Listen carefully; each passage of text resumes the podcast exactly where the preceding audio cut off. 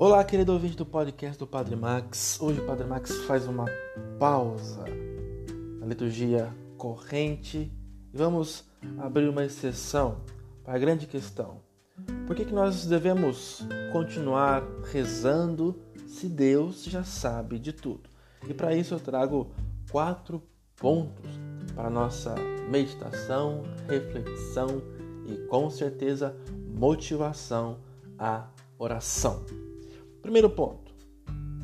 Continuamos rezando, mesmo sabendo que Deus já sabe de tudo, porque devemos manter um coração ardente e desejoso de buscar a Deus, como se fosse uma manutenção do nosso coração em chamas, nosso coração vivo, desejoso, ardente de estar ligado a Deus.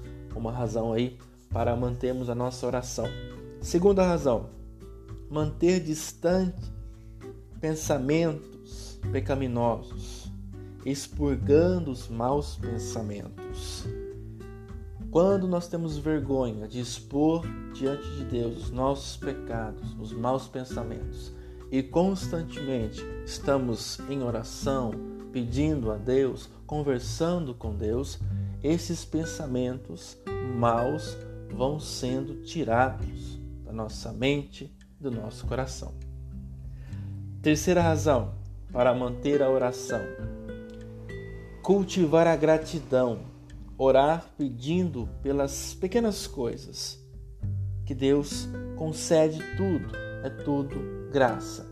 E quando nós pedimos até pelas pequenas coisas do nosso dia, nós chegamos a uma consciência de que tudo é feito pelas mãos de Deus, pela graça de Deus. E não caímos no orgulho de achar que nós conseguimos fazer tais coisas, desde as grandiosas como também as pequenas coisas de nossa vida. E por último, um quarto ponto. Por que rezar se Deus já sabe de tudo?